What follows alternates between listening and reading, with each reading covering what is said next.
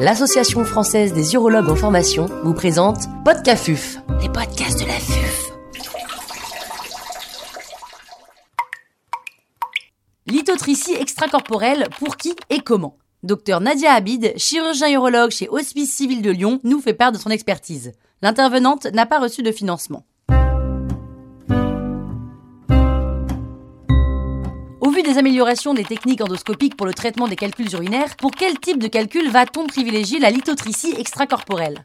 Alors effectivement, malgré la diminution de popularité de la lithotricie extracorporelle, ce traitement garde des indications. Mais pour une bonne efficacité, il faut bien sélectionner les calculs et les patients. Juste un petit rappel des contre-indications. On ne va pas proposer de lithotricie extracorporelle chez une femme enceinte ou s'il y a un anévrisme aortique ou rénal, des troubles de la coagulation non contrôlés ou des traitements anticoagulants ou antiagrégants plaquettaires qu'on ne peut pas arrêter, une infection urinaire non traitée, un stimulateur cardiaque selon le constructeur ou une obstruction urétérale. Une fois qu'on a éliminé ces contre-indications, il faut sélectionner le bon calcul. Les calculs durs ne sont pas très sensibles aux ondes de choc. Donc les calculs de bruchite et de vévélite ne seront pas des bonnes indications au traitement par lithotricie extracorporelle. Alors la dureté du calcul est relativement bien corrélée à la densité sur les examens d'imagerie. Donc la lithotricie extracorporelle ne sera pas indiquée si le calcul a une densité de plus de 1500 unités Hounsfield. L'oxalate de calcium monohydraté ou la vévélite, qui a une structure très organisée, a une densité scanographique de plus de 1200 unités Hounsfield. L'oxalate de calcium dihydraté, la védélite, est bien sensible aux ondes de choc malgré une densité qui est relativement élevée, entre 1000 et 1400 unités Hounsfield. Donc en plus de la densité, il faut considérer la forme du calcul, qui va être plutôt lisse pour le monohydraté et plutôt spiculé pour le dihydraté. Et puis surtout, il faut récupérer les analyses de calcul précédentes du patient. Un autre piège, le calcul de cystine. Il a une densité entre 650 et 850, donc c'est pas une densité très élevée, mais il est très peu sensible aux ondes de choc à cause des ponts disulfure qui relient les molécules de cystine. Donc les ondes de choc rebondissent sur ces ponts disulfure sans les casser. Du coup, il est vraiment indispensable de récupérer les antécédents du patient et les analyses précédentes avant de poser l'indication de lithotricie extracorporelle, si elles sont disponibles bien sûr. Ensuite, on traite un calcul ou un amas de calculs sur une séance de lithotricie. Donc s'il y a plusieurs calculs à des localisations différentes dans le rein, il faut se poser la question plutôt d'un traitement endoscopique, qui pourra peut-être traiter l'ensemble des calculs en une seule fois. Enfin, pour éviter un empierrement ou un Steinstrasse, la taille du calcul à traiter devra être limitée. Les recos européennes mettent une limite à 2 cm, mais il semble même raisonnable de se limiter à 15 mm pour une meilleure efficacité de la procédure sans complications.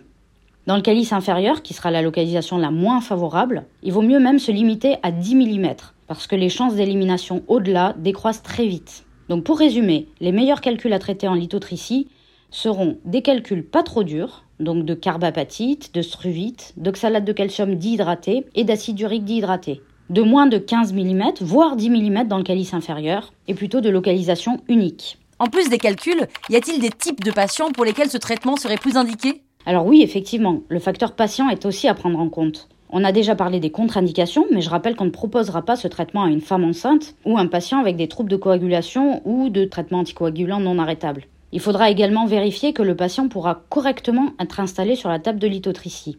Attention aux grandes malformations squelettiques, il doit pouvoir euh, tenir le temps du traitement, donc une heure environ.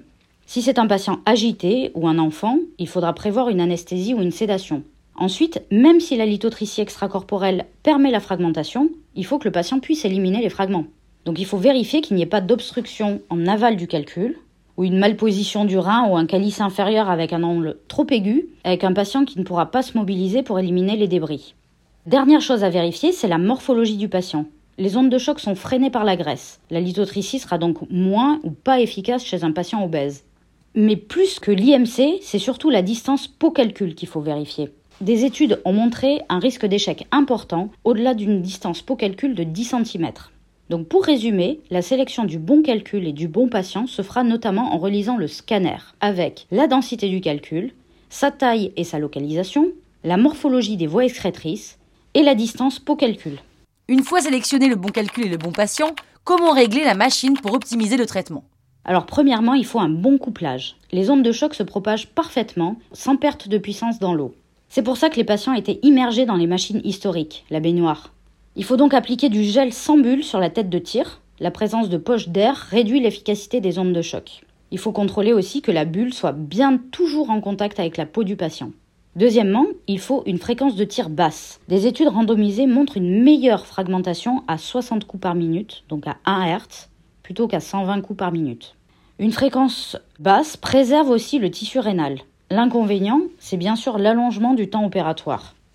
Troisièmement, la puissance de tir. On commence le traitement avec une faible puissance de tir et on augmente très progressivement celle-ci tout au long du traitement. Ça permet d'avoir moins d'hématomes, moins de lésions rénales et surtout moins de douleur pendant le traitement. Et l'efficacité reste la même. Pour ma part, je monte jamais la puissance au-delà de 40% sur les 500 premiers coups. Quatrièmement, le repérage du calcul. Il doit être minutieux, il doit être vérifié tout au long de la procédure. Au mieux, le repérage est fait par échographie. Ça permet de ne pas avoir d'irradiation et ça permet un suivi en live de la fragmentation avec la possibilité de corriger rapidement le positionnement si le patient ou si le calcul bouge. Donc le plus important pour une bonne efficacité de la LEC, c'est la motivation de l'opérateur. Je rappelle que le traitement est réalisé en ambulatoire, sans anesthésie, et c'est un traitement qui est très peu invasif. En résumé, pour un traitement efficace en lithotricie extracorporelle, il faut 1. de la motivation, 2. choisir le bon patient, avec un calcul qui est sensible aux ondes de choc, un calcul pas trop volumineux, de moins de 15-20 mm, voire de moins de 10 mm en calice inférieur, une distance peau calcul de moins de 10 cm, Troisièmement, utiliser les bons réglages machines avec un couplage sans bulle d'air, une fréquence à 1 Hz et une augmentation progressive de la puissance de tir. Et enfin, il faut un suivi de la fragmentation pendant le traitement, si possible par échographie.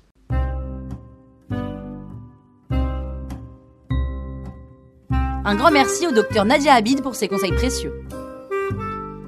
C'était Podcafuf, les podcasts